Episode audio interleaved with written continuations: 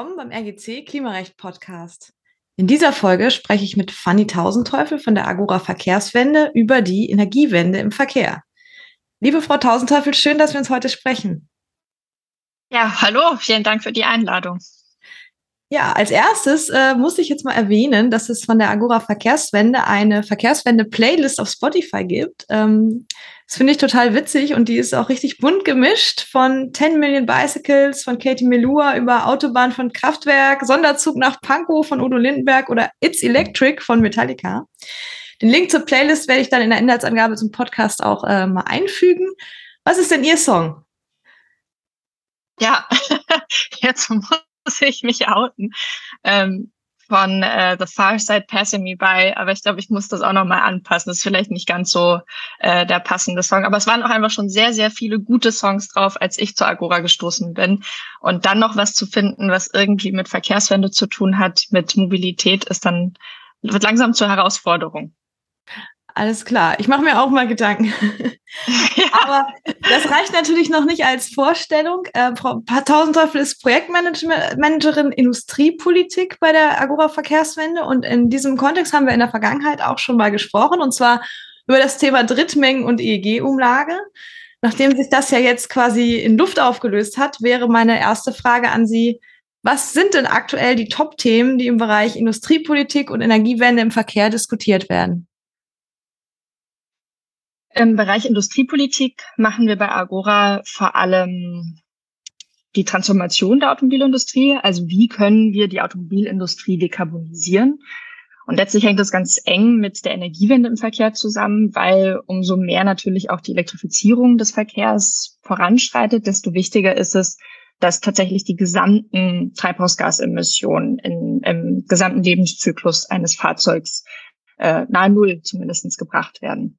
Und genau deswegen ist auch ein großes Top-Thema aktuell im Bereich Industriepolitik bei uns die Lieferkette. Also wie können wir eben gerade da die Treibhausgasemissionen senken? Und ich denke, bei der Energiewende im Verkehr ist eins der meistdiskutierten Themen aktuell der Aufbau der Ladeinfrastruktur. Wie schaffen wir es, dass wir da ein qualitativ hochwertiges und ähm, ausreichendes Ladenetz bereitstellen können? Okay, also das äh, geht ja in Richtung ähm, ja, Ausstieg aus dem Verbrenner, ne, die entsprechenden Anreize und äh, damit ja auch eine ja, Transformation der Automobilindustrie. Wie weit sind wir denn da in Deutschland und wie unterscheidet sich das vielleicht auch vom Rest der Welt oder dem Rest Europas? Wir sind da in Deutschland, würde ich sagen, an so einem Scheideweg. Also wir stehen so kurz davor, den richtigen Weg zu wählen und da auch jetzt sehr schnell voranzuschreiten, aber es fehlt noch so ein bisschen der letzte, der letzte Push, der letzte Stoß, um wirklich den Weg zu wählen. Ähm, man muss da aber auch mal ein bisschen differenzieren, wie es um die Automobilindustrie in Deutschland steht, weil es doch sehr heterogen ist, die Unternehmensstruktur. Die deutschen Automobilhersteller, also Volkswagen, BMW, Mercedes-Benz, die sind sich den Herausforderungen der Transformation relativ bewusst, haben da Pläne und setzen die eigentlich auch schon um. Ähnlich würde ich sagen, ist es bei den großen deutschen Zulieferern, so Continental beispielsweise Bosch, ZF. Aber kleine und mittlere Zulieferbetriebe, und davon gibt es einen großen Teil, die machen einen großen Teil der deutschen Automobilindustrie aus. Bei denen ist es eben ein bisschen was anderes. Die sind teilweise doch abgehängt von der politischen Diskussion, haben oft auch nicht die Kapazitäten, die Ressourcen, die es benötigt, äh, um die Transformation erfolgreich zu meistern. Und entsprechend muss gerade auf den der politische Fokus liegen. Also wie schaffen wir es, dass auch da die Dekarbonisierung, die Transformation gelingt? Mhm. Ja, Und der Vergleich, ja. ja, wenn wir jetzt so nochmal so ein bisschen, weil Sie auch gemeint hatten, wie ist der Vergleich zwischen Deutschland, EU und, und dem Rest der Welt? Mhm. Ähm, wir hatten uns tatsächlich da auch die Elektrifizierungsziele der Hersteller angesehen. Und da kann man recht deutliche Unterschiede ähm, entdecken. Äh, die Hersteller nehmen sich eigentlich vor, deutlich mehr Elektroautos in der EU und in Deutschland abzusetzen als im Rest der Welt. Kann man sich fragen, womit hängt das zusammen? Wir hatten uns diese Ziele schon vor ein paar Monaten angeguckt, ich glaube so im Frühling 2022. Und ja, weil auch da schon der äh, Verbrennerausstieg in der EU diskutiert wurde. Jetzt ist der so relativ beschlossene Sache. Damals war er eben noch in der Diskussion. Und die Hersteller hatten diesen Ausstieg bereits antizipiert und in ihren Elektrifizierungszielen berücksichtigt. Mhm. Ähm, das am Ende hat es dann dazu geführt, wie gesagt, ist schon veraltet ein bisschen, ein paar Monate, ähm, dass nach den Zielen der Hersteller man davon ausgehen kann, dass bis 2040 so circa 85 Prozent des Pkw-Absatzes ähm, elektrifiziert sein werden und im Rest der Welt um die 65 Prozent. Also doch immerhin 20 Prozent Unterschied.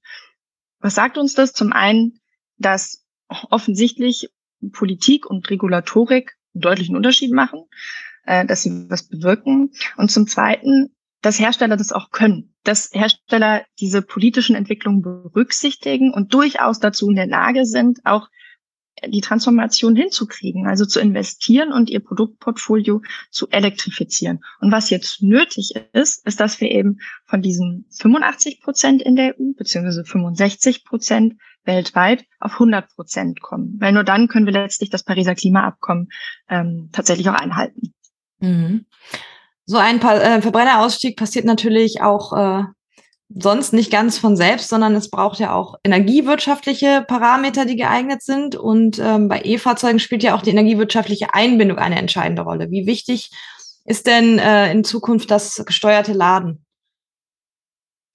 Das gesteuerte Laden ähm, ist unserer Einschätzung nach sehr entscheidend, gerade weil wir jetzt so ein bisschen diese Pionierphase bei der Elektromobilität überstanden haben. Also es wird deutlicher, dass die oder die E-Fahrzeuge kommen immer mehr in der Breite an. Und umso wichtiger ist es, dass diese energiewirtschaftliche Einbindung auch klappt. Gesteuertes Laden kann helfen, dass, dass E-Fahrzeuge schneller eingebunden werden können. Also, dass beispielsweise nicht darauf gewartet werden muss, dass das Netz entsprechend ausgebaut wird, sondern indem man gesteuert lädt, kann ein E-Fahrzeug dann auch schneller schon tatsächlich ans Netz angeschlossen werden. Außerdem bietet gesteuertes Laden die Möglichkeit, dass hm, wenn es vergütet wird entsprechend, dass sich die Kosten für E-Fahrzeugnutzer nochmal reduzieren. Und das hat dann wiederum positiven Einfluss auf die Finanzierung von Ladeinfrastruktur und vom E-Fahrzeug äh, auch selbst. Also indem wir diese volkswirtschaftlichen äh, Kostenersparnisse des gesteuerten Ladens umlegen auf die individuellen Nutzer, gibt es nochmal eine Beschleunigung für den Hochlauf der Elektromobilität. Und die volkswirtschaftlichen Vorteile vom gesteuerten Laden liegen eben darin, dass wir zum einen den Netzausbau ein bisschen aufschieben können oder vielleicht muss man auch weniger das Netz ausbauen und gesteuertes Laden kann helfen, dass die Energiewende schneller vorankommt, weil man eben genau dann lädt, wenn viel erneuerbarer Strom äh, gerade verfügbar ist. Und das heißt, dass erneuerbarer Strom nicht gespeichert werden muss, es sind dann keine Speicherkapazitäten und so weiter notwendig. Es könnte also eine mit den richtigen regulatorischen Rahmenbedingungen eine Win-Win-Situation sein, sowohl für die Volkswirtschaft als auch ähm, für den einzelnen Nutzer. Mhm. Ja, da haben Sie schon was angesprochen. Die richtigen regulatorischen Rahmenbedingungen, die sind natürlich für das gesteuerte Laden noch nicht gegeben. Ähm, mhm. Das äh, ist natürlich eine schwierige Sache. Ähm, ich äh, komme da noch mal äh, auf einen, sag ich mal, Folgepunkt äh, zu sprechen, denn ähm, wir haben ja auch ähm, gerade auch schon angesprochen, Flexibilität ähm, ist ja auch äh, wichtig. Also nicht nur gesteuertes Laden, sondern vielleicht ja auch bidirektionales Laden, also Laden mit Wiedereinspeisung, das auch eben Flexibilität für das Stromnetz bereitstellen kann. Ähm, auch das wurde ja durch den Wegfall der EEG-Umlage jetzt einfacher gemacht, weil man eben nicht mehr bei jeder Ein- und Ausspeicherung dann äh, schauen muss, ob die Umlage anfällt. Wie sehen Sie denn äh, ja die Zukunft des bidirektionalen Ladens und äh, dessen Effekte? Beim bidirektionalen Laden, da muss man auch mal ein bisschen differenzieren, ähm, für was die zurück eingespeiste Energie genutzt wird. Ähm, soweit ich weiß, ein bisschen gefährliches Halbwissen, aber ich glaube, Volkswagen hat jetzt auch gerade verkündet, dass ähm, sämtliche Fahrzeuge äh, in der nahen Zukunft, die sie neu auf den Markt bringen, ähm, dazu in der Lage sein sollen, bidirektional laden zu können. Das heißt, da, da gibt es schon diese, ähm, Entwicklung auf dem Markt und immer mehr, mehr Fahrzeuge werden das können und die Ladeinfrastruktur wird das wahrscheinlich können, ähm, bidirektional zu laden. Wofür kann man dann tatsächlich die Energie nutzen? Naja, man kann sie eben nutzen, um beispielsweise den eigenen Camper-Van zu laden. Ich glaube, dieser, dieser Einsatzzweck, der ist höchst wahrscheinlich, der wird sicherlich in der nahen Zukunft möglich sein und auch verbreitet sein. Aber diese energiewirtschaftliche Nutzung von der zurückeingespeisten Energie, also dass man wirklich die, den Strom aus der Fahrzeugbatterie in das öffentliche Netz wieder einspeist und beispielsweise Regelenergie zur Verfügung stellt oder auf der Börse oder so handelt über einen Aggregator, das weiß ich nicht, ob das wirklich passieren wird in den, sage ich mal, nächsten fünf Jahren, weil dazu, glaube ich, einfach viel zu viele energiewirtschaftliche Rahmenbedingungen noch nicht äh, also da passt einfach der Rahmen noch nicht. Letztlich haben wir mit einem E-Auto, das wissen Sie nur äh, zu gut, dieser ganze Rechtsrahmen, wie der aussieht. Aber das E-Auto ist mobil und dadurch ganz anders als das, was das Energiesystem aktuell gewohnt ist, auf was es ausgerichtet ist mit seinen Regeln. Und entsprechend muss man da, glaube ich, viel anpassen, damit das dann auch funktioniert. Eben diese wirkliche energiewirtschaftliche Einbindung von bidirektionalem Laden. Nichtsdestotrotz, ähm, glaube ich, ist das ein großes Potenzial und man muss natürlich jetzt schon, wenn man dir den Rahmen für das gesteuerte Laden setzt, das bidirektionale Laden mitdenken. Also das wäre natürlich schade, wenn man da jetzt eine Chance verpasst und dann wieder in fünf oder zehn Jahren den ganzen Rechtsrahmen anpassen muss, ähm, weil man vorher nicht dran gedacht hat. Mhm. Ja, immer dieser Rechtsrahmen. Ne? ja. Ähm, ja, Deutschland ist ja nicht nur das Land der Autofahrer, sondern vor allen Dingen das Land der Autohersteller. Sie haben ja gerade schon VW angesprochen als wichtigen Akteur in dem Bereich. Ähm, ich würde jetzt mal unterstellen, dass eben die Frage des Ausstiegs aus dem Verbrennungsmotor nicht nur von der Politik und ähm, von den Einzelpersonen und der geeigneten, dem geeigneten Rechtsrahmen abhängt, sondern eben auch ganz maßgeblich von den Unternehmen, die da mitmachen müssen. Was für Bestrebungen haben denn die Automobilunternehmen im Moment im Hinblick auf den Verbrennerausstieg? Also wenn man sich eben die deutschen Unternehmen anguckt, die deutschen Hersteller, ähm, genauso wie eben die größten deutschen Zulieferer, dann haben die sich alle zum Pariser Klimaabkommen bekannt, sagen, dass sie das einhalten wollen, dass sie einen Beitrag dazu leisten wollen. Und das bedeutet zwangsläufig eigentlich auch, dass sie mh, hm, zumindest dem Verbrennerausstieg nahe kommen wollen. Alle haben entsprechende Elektrifizierungsziele sich gesetzt. Die sind auch durchaus ambitioniert. Allerdings fehlt da halt immer noch, wie ich, wie ich gerade schon äh, angesprochen habe, da fehlt immer noch so dieses letzte Stück. Mhm. Also es ist sozusagen so auf einem guten Weg, aber es, wir sind vielleicht bei 60, 70 Prozent, aber es müssten eben 100 Prozent sein von Ambitionen, von Engagement. Und letztlich ist das irgendwie nachvollziehbar, weil die Politik teilweise auch noch ambivalente Signale sendet. Im Interesse der Automobilunternehmen, da möglichst ambitioniert und proaktiv vorzugehen, weil es am Ende internationale Unternehmen sind und nicht unbedingt nur rein deutsche Unternehmen. Also ihre Lieferketten sind international, ihre Absatzmärkte sind ähm, weltweit, auch wenn Deutschland da eine hervorgehobene Rolle spielt. Und in der weltweiten Klimapolitik ist auch klar, in was für eine Richtung sich das entwickeln wird. Es wird in die Richtung gehen. Also sämtliche Staaten, die internationale Staatengemeinschaft hat sich auf das Pariser Klimaabkommen verständigt. Viele Länder haben Klimaneutralitätsziele sich gesetzt. Es müssen also die regulatorischen Anforderungen, insbesondere an Automobilunternehmen, steigen.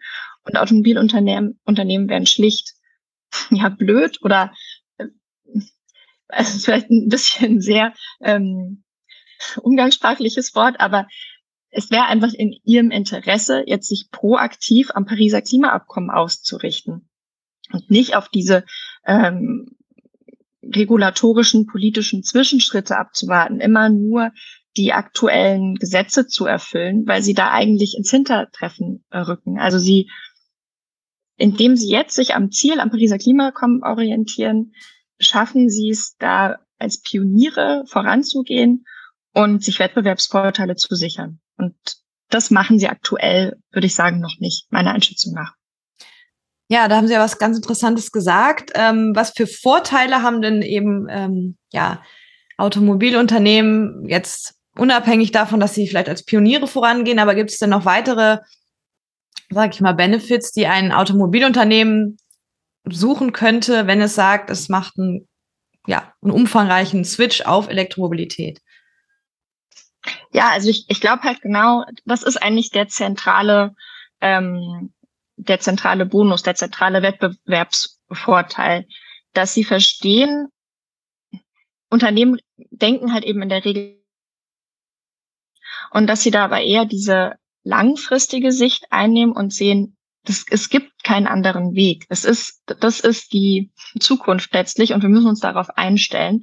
Und ich glaube, die Automobilunternehmen machen das in der Regel auch, weil das internationale Konzerne sind. Ähm, wie gesagt, man muss aber ein bisschen differenzieren. Für die KMU ist es nochmal eine andere Geschichte.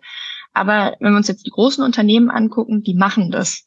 Ähm, eigentlich ist es eher die Frage, was kann, wie positioniert sich Deutschland hier?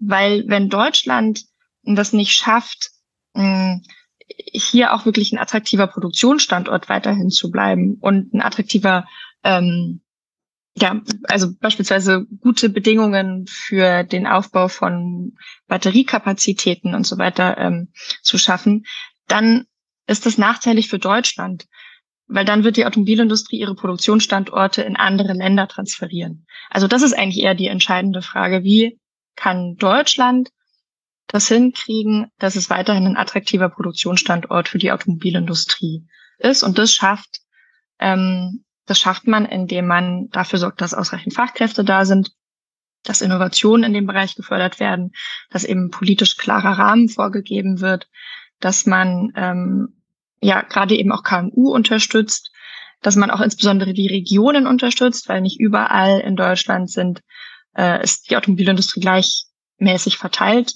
wissen, glaube ich, auch alle, gibt eben bestimmte ähm, Produktionsschwerpunkte und gerade diese Regionen ähm, benötigen Unterstützung, die insbesondere von der Automobilindustrie abhängig sind.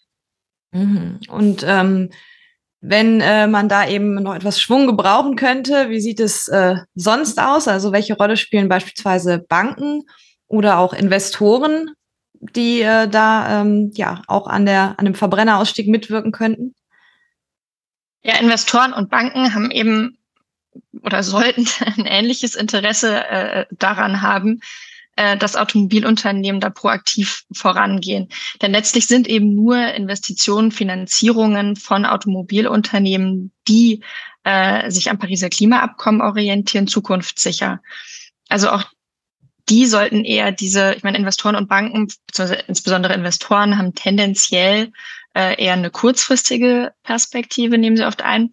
Aber wenn sie auch eben mehr langfristig denken, dann wird klar, dass nur diese Investitionen, Finanzierungen sicher sind in proaktive Automobilunternehmen und deswegen sollten sie darauf pochen, dass Automobilunternehmen sich eben entsprechend auch in diese Richtung hin entwickeln, dass sie irgendwie die Informationen bekommen, um Paris-Kompatibilität von Automobilunternehmen bewerten zu können.